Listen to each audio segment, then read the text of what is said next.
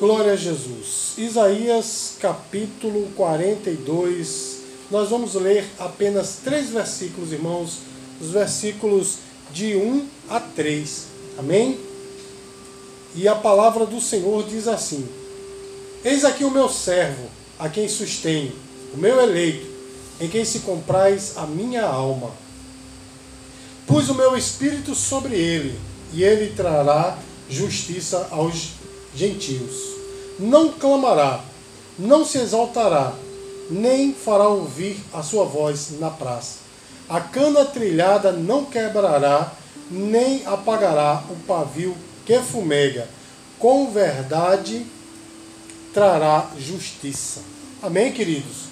Então vejam, amados, como é interessante que Deus às vezes usa até uma conversa né, para edificar a nossa alma. Essa semana estava conversando com um homem de Deus, né, estávamos eu e ele falando sobre as dificuldades da vida pastoral, e ele me disse uma coisa que a gente sabe, mas quando outra pessoa diz, a gente sente mais o impacto. Né? Ele disse, meu irmão, não houve um homem de Deus na história que não pensou em desistir não é? Não pensou em jogar tudo para o alto e, e, fazer outra coisa na vida. E a grande verdade, irmãos, nós vemos isso na Bíblia, nós vemos isso na história, e eu sei que aqui há pessoas que já pensaram em jogar tudo para o alto. Foi ou não foi, irmãos? Já, eu sei que aqui tem pessoas que já pensaram em desistir com certeza, mas o que é que nos faz, irmãos, querer desistir? Justamente, meus queridos, são situações, são complicações da nossa vida que nos deixam magoados, nos ferem, não é, meu irmão? E essas feridas são difíceis de sarar, não é? São feridas, irmão, que ficam às vezes se arrastam por anos. E muitas vezes, irmãos, também essas lutas, essas provações roubam as nossas forças, né? roubam a, o nosso vigor e a gente fica pensando, poxa vida, né? O, o que é que eu vou fazer agora? Estou sem forças. Meu irmão, se você está assim, eu vou dizer uma coisa para você: Deus me deu esta palavra para ministrar a tua vida nessa noite, amém? Irmãos, eu sei que há pessoas que querem desistir, eu sei que há pessoas que querem jogar tudo para o alto, mas não faça isso, porque Deus tem algo diferente para você. É natural, irmãos, nós queremos desistir, é natural, nós queremos jogar a toalha, como se diz. Olha só, irmãos, maratonistas, né? Uma maratona geralmente ela tem 42 quilômetros, né?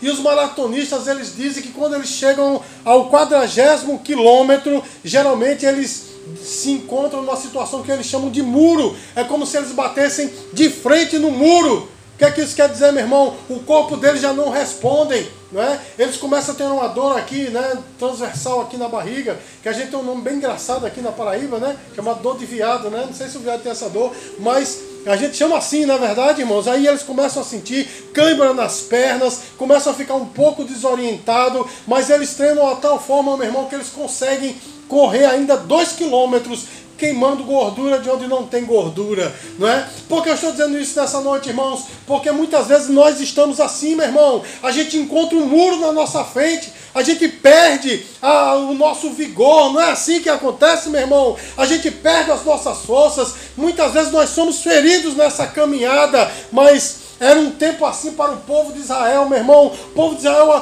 havia sido né, atacado, o povo de Israel havia sido levado cativo. Eles também estavam magoados, eles também estavam cansados. E aí, meu irmão, Deus levanta o profeta para trazer essa palavra poderosa para eles. Amém, queridos? Dizendo, irmãos, que Deus ele tem algo, né? E ele trata de maneira específica aqueles que realmente estão abatidos. Amém, amados? Irmãos, como é que nós ficamos abatidos? A Bíblia diz, irmãos, aqui nesse texto que é uma cana quebrada. Ou seja, meus queridos, é algo que perdeu a sua forma, né, irmãos? Porque nós sabemos que uma cana, né, uma, uma qualquer planta, qualquer vegetação, ela é uma coisa reta, mas se ela está quebrada, ela perde a sua forma, né? Assim, meu irmão. E os problemas, as feridas nos fazem assim, a gente já não é mais quem somos por causa das feridas que nos impõem, né, meu irmão? E também aqui o texto fala, meus queridos, de é, pavio que fumega. Isso quer dizer, irmãos, que alguém está perdendo as suas forças porque tem lutado, tem lutado e muitas vezes não tem conseguido. Não é assim, irmãos? Tem lutado, tem lutado, não tem conseguido. Isso acaba roubando as forças, a perca da fé muitas vezes vem porque nós não temos mais forças. Mas, meu irmão, deixa eu dizer uma coisa para você: o Senhor, nessa noite, Ele diz para mim e para você: Eu endireitarei a cana quebrada, eu acenderei o pavio que fumega. Sabe o que isso quer dizer, meu irmão? Olha só que coisa tremenda a, a cana quebrada, uma plantação, uma vegetação, né? Homem nenhum consegue restaurar. É ou não é, meu irmão? Os homens podem colocar um durex, né? uma cola, alguma coisa desse jeito, mas não fica do mesmo jeito. O único que tem poder de transformar né, essa situação numa situação nova ou restaurar a situação que tinha anteriormente, o único é Deus. E eu quero dizer nessa noite, meu irmão, que homem no mundo vai conseguir restaurar a tua história. Homem no mundo, meus queridos, ou situação né, física no mundo vai ter o poder de te restituir aquilo que foi quebrado. Apenas Deus tem esse poder, meu irmão. É por isso que ele diz: Eu restituirei a cana quebrada. Você pode dizer glória a Deus, irmãos? Ele diz que a cana que está quebrada, ele não quebra mais. Mas ao contrário, ele restaura. E o pavio que está fumegando, meu irmão, é, é justamente né, é, a questão do, do pavio é que em, em cima do pavio, ou o pavio fica em cima de uma lamparina, e o objetivo da lamparina é trazer luz. E se está apagando, quer dizer que já não tem mais função, né, irmãos? E assim somos nós, né? Os ventos das provações começam a apagar o nosso pavio e a gente já não tem mais aquele ânimo que tinha antigamente. Né? Nós já não fazemos as mesmas coisas que fazíamos antes. E ele diz: Eu não apago o pavio que fumega. Não é, irmãos? E o que é que ele faz, irmãos? E, e é, é, o âmago da, da mensagem nessa noite que eu quero trazer para você. O versículo 2 ele diz assim: Não clamará, não se exaltará, nem fará ouvir a sua voz na praça. Eu acho de extrema importância, irmãos, essas palavras, e é, é de importância vital. Sabe por quê, meu irmão? Esse é o trabalhar de Deus conosco. Ele começa dizendo assim: Não clamará. Ou seja, há, um, há uma cana quebrada, alguma coisa que está ferida, magoada. Mas ele diz também, há um pavio que fumega, algo que está se acabando, algo que está arrefecendo, não é? E diante disso, o Senhor diz assim, o meu servo, ou seja, esse texto faz referência a Jesus. Ele diz, o meu servo não clamará. Você sabe o que é um clamor, irmãos? O clamor é um pedido com insistência. O clamor nós podemos é, fazer uma aplicação e dizer que é um choro, e aqui, irmãos, o texto diz que o Senhor ele não clamará. Sabe por quê, meu irmão? Porque eu e você ficamos abalados com o que acontece aqui na terra, mas não o Senhor. Você está entendendo, irmãos? Ele não vai ficar triste como eu e você vamos, ficamos com as situações, porque nada pega o Senhor de surpresa. Eu fico triste, eu fico ferido, o Senhor não. Amém, irmão? Você já tentou conseguir auxílio de alguém que você chega chorando para essa pessoa, essa pessoa diz, meu irmão, eu estou pior do que tu, meu irmão. Você vai dizer, poxa vida, e agora, né? Aí eu ia trazer uma, eu ia pegar aqui uma solução e de repente a pessoa está pior do que eu, e aqui o texto diz, não clamará. Sabe o que isso quer dizer, meu irmão? O nosso Deus é inabalável. Todas as vezes que você procurá-lo, está lá a nossa rocha. Dele nós extraímos as nossas forças. Dele nós extraímos a restituição daquilo que está quebrado. E ele continuando diz assim: Não se exaltará, nem fará ouvir a sua voz na praça. Meu irmão, quem já teve, já esteve ferido, cansado, né? Quem já esteve abatido sabe que se alguém chegar com uma palavra violenta para você, as coisas só pioram, né? Quando você chega para alguém e diz assim, poxa, eu estou tão triste, e alguém diz assim, eu não te disse, como é que você fica? Não é? Como é que eu fico? Né? Alguém diz assim, foi você que procurou. Não é assim, meu irmão? Não é? Ou então começa a dizer, a culpa é sua!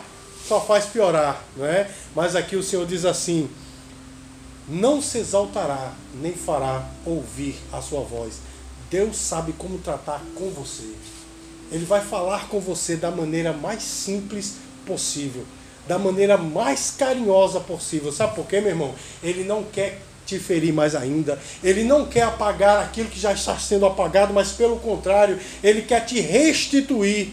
Pelo contrário, meu irmão, ele quer acender aquilo que estava apagado na sua vida. Irmãos, e tem algo tremendo na Bíblia que nos fala sobre isso. Havia um homem de Deus chamado Elias, ele havia enfrentado 450 profetas de um Deus chamado Baal e mais 400 de outra deusa chamada Azerá. Eram 850 pessoas clamando a deuses falsos e ele sozinho, meu irmão, os enfrentou e Deus lhe respondeu com fogo e mostrou que era Israel. Você pode dizer glória a Deus, irmãos?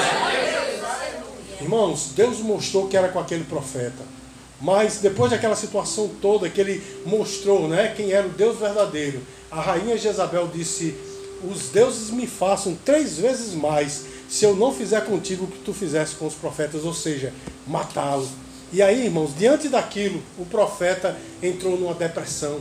A Bíblia diz que ele fugiu para uma caverna, né? Eu, eu estou sendo bem rápido aqui que meu tempo já foi embora, mas nós sabemos que houve uma, uma viagem grande, né? E ali, meu irmão, ele dormiu no meio daquela viagem. Nós já conseguimos detectar aí o início de uma depressão, porque quem, quem tem o início da depressão, ansiedade, dorme muito, né? Tem essa, essa ânsia de ficar dormindo. Às vezes não nem está dormindo, às vezes a mente está ligada, mas está ali, né? Isolado. E, e a Bíblia diz que o anjo chegou lá e disse: Ei, se levanta né? Porque você ainda tem pra, muito, muito para andar e deu comida a ele, ele comeu, né? Também outro sintoma de depressão, ele não queria comer e o anjo forçou, come, porque você ainda tem um longo caminho.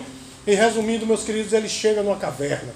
E lá na caverna ele fica lá dentro, isolado. Você está entendendo a palavra de Deus para você? Eu sei que aqui, meu irmão, há pessoas que estão na caverna, estão lá dentro, isolado, não quer ver mais ninguém, não quer mais nada, não quer fazer mais nada para Jesus. É tanta coisa, vou ficar na caverna.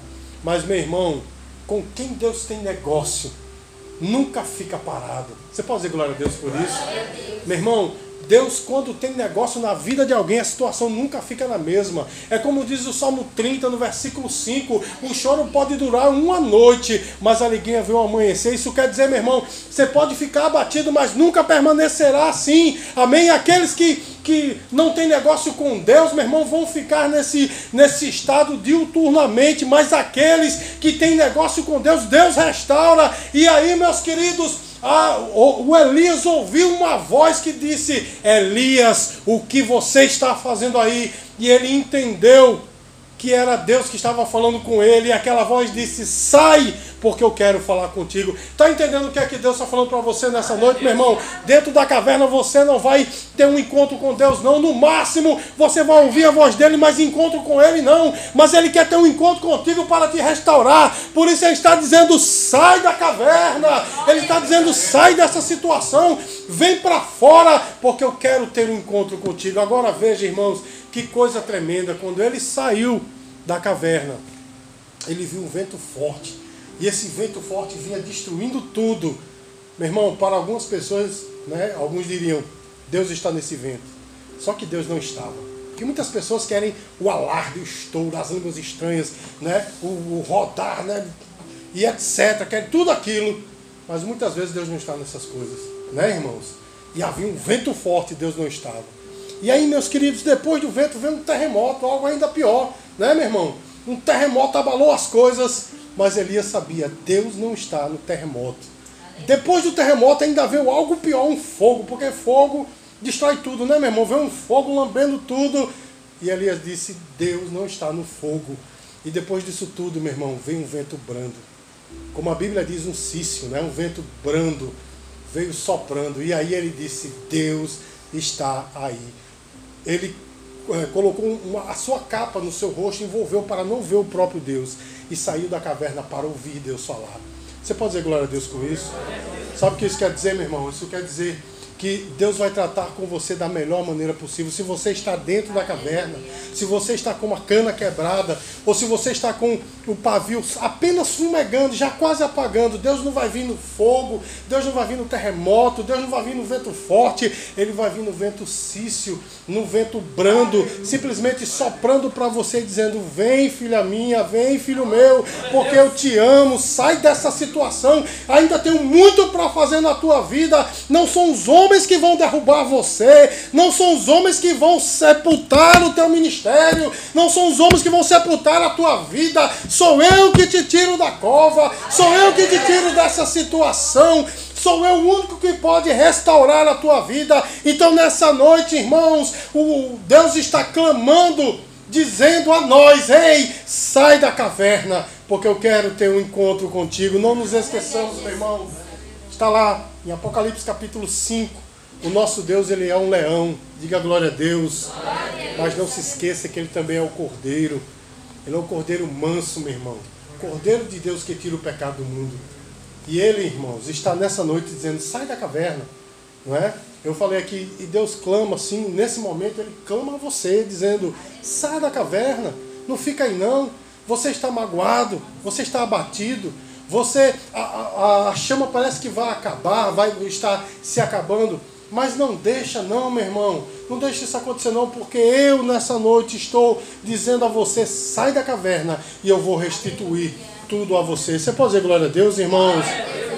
Irmãos, muitos de nós estamos feridos como a cana quebrada, muitos de nós estamos com o pavio já se apagando. E eu digo sinceramente para você, Deus te entende.